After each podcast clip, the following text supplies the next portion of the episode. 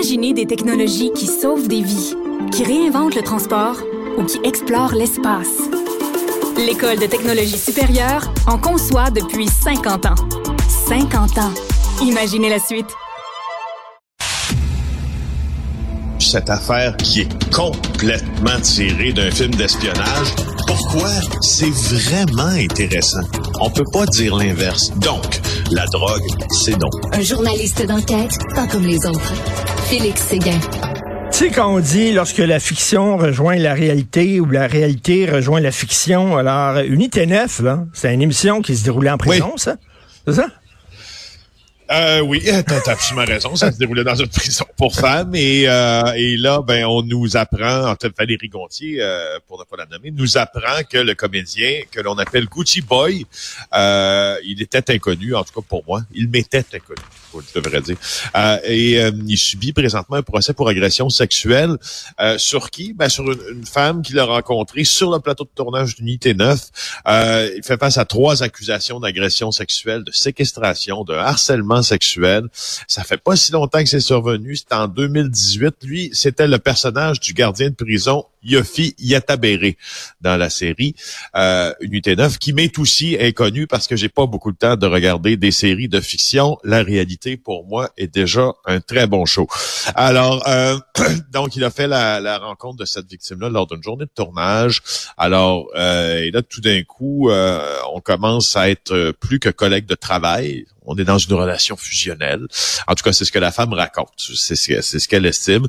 Son identité protégée. Comme toutes les victimes d'agression sexuelle ou même victime présumée, une ordonnance de non-publication. Ce qu'il dit, ce qu'elle dit par exemple, c'est que là, bon, il, s'aime bien tout ça, mais là, ça dérape. Il est harcelant, il fait des crises, ça répond pas au téléphone dans la seconde.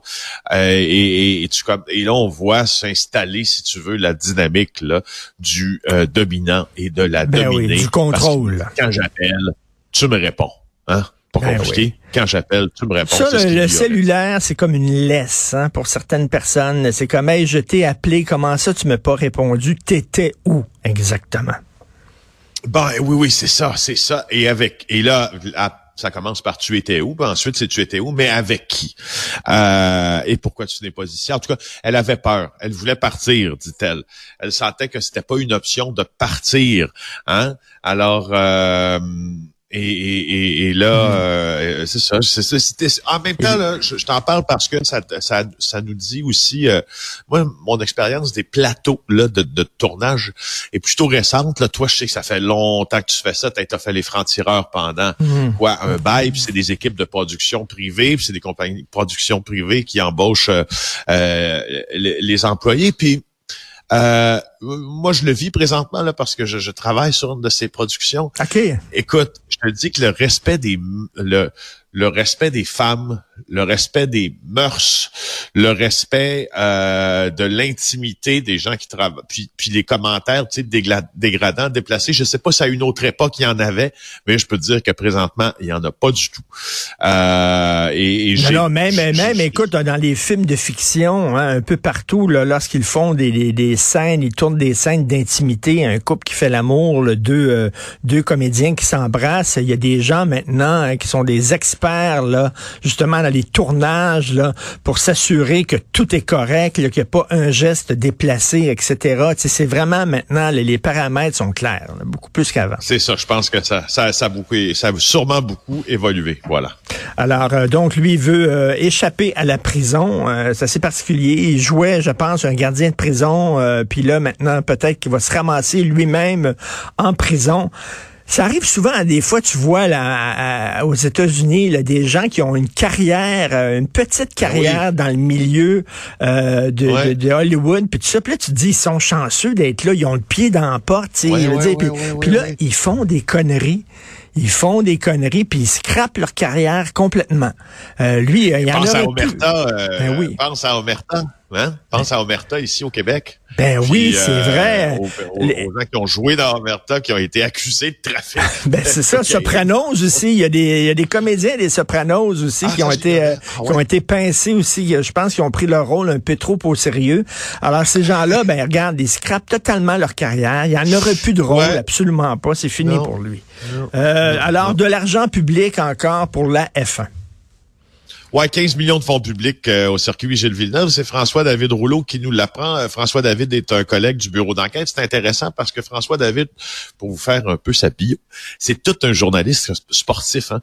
Euh, mais on, on l'a pris avec nous là, sous notre aile au bureau d'enquête parce que les, les enquêtes sportives, c'est intéressant. Alors, c'est sa job au bureau d'enquête. Alors, il nous dit ce qui se passe sur le circuit Gilles Villeneuve à l'approche du Grand Prix de Formule 1 du Canada. Tu sais qu'il y a déjà beaucoup d'argent de fonds provenant des fonds publics qui ont été investis. Alors là, un autre 15 millions de fonds publics pour euh, repaver euh, la piste de course, si même même si l'an dernier, bon, on avait fait euh, plusieurs portions de cette piste-là.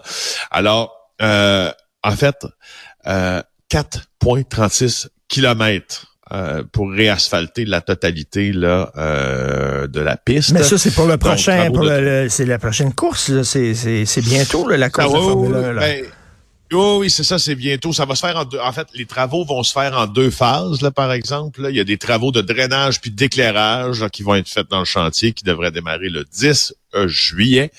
Euh, et euh, d'ailleurs, c'est un ça c'est aux grand dames des, des cyclistes, hein, parce que cet été là, la circulation va être interdite tant pour les piétons que les pour que pour les cyclistes dans le parc Jean Drapeau. Puis je t'en passe un papier.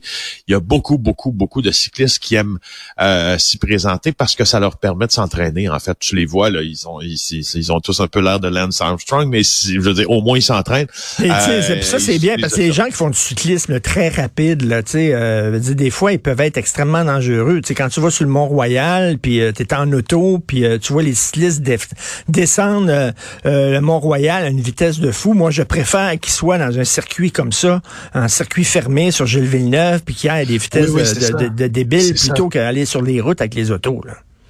C'est ça, c'est ça, exactement. Alors, euh, pour conclure sur le, repavage, là, c'est pour satisfaire, euh, bien sûr, là, la, FIA qui, formule, il semble, après euh, chaque course, certaines recommandations. Puis là, ben, il y a d'autres, en fait, d'autres recommandations pour l'aménagement de la piste, et rebelote. Et, évidemment, tu sais... On aime ça, on aime ça. Mais là, il va avoir là, j'imagine qu'on va avoir encore, tu sais, il y a des textes qui sont récurrents, qui reviennent, donc il va y avoir des reportages sur l'industrie du sexe, bien sûr, hein, parce que à la F1, c'est, euh, il y a des gens qui viennent ici, puis c'est ah, quoi? Ils se louent un, ils se louent un gros char, une Lamborghini pendant deux jours pour péter de la brousse à rue Crescent, ils fument des cigares à 50 pièces la pof, puis euh, après ça, ils vont euh, voir des prostituées, c'est ça là. On devient comme un loup. Ben ouais, c'est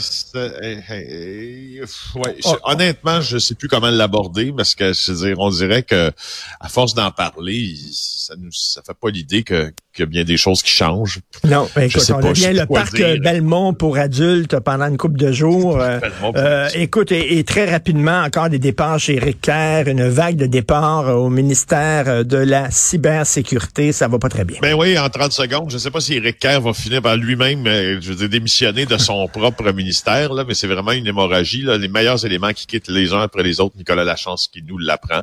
Alors, le directeur général de la sécurité d'information gouvernementale a remis sa démission, entre autres, puis un important conseiller qui vient de quitter le navire. Ça va pas très bien à Ça va pas très bien. C'est le maillon faible. Merci beaucoup, Félix. On se reparle demain. Salut, au revoir.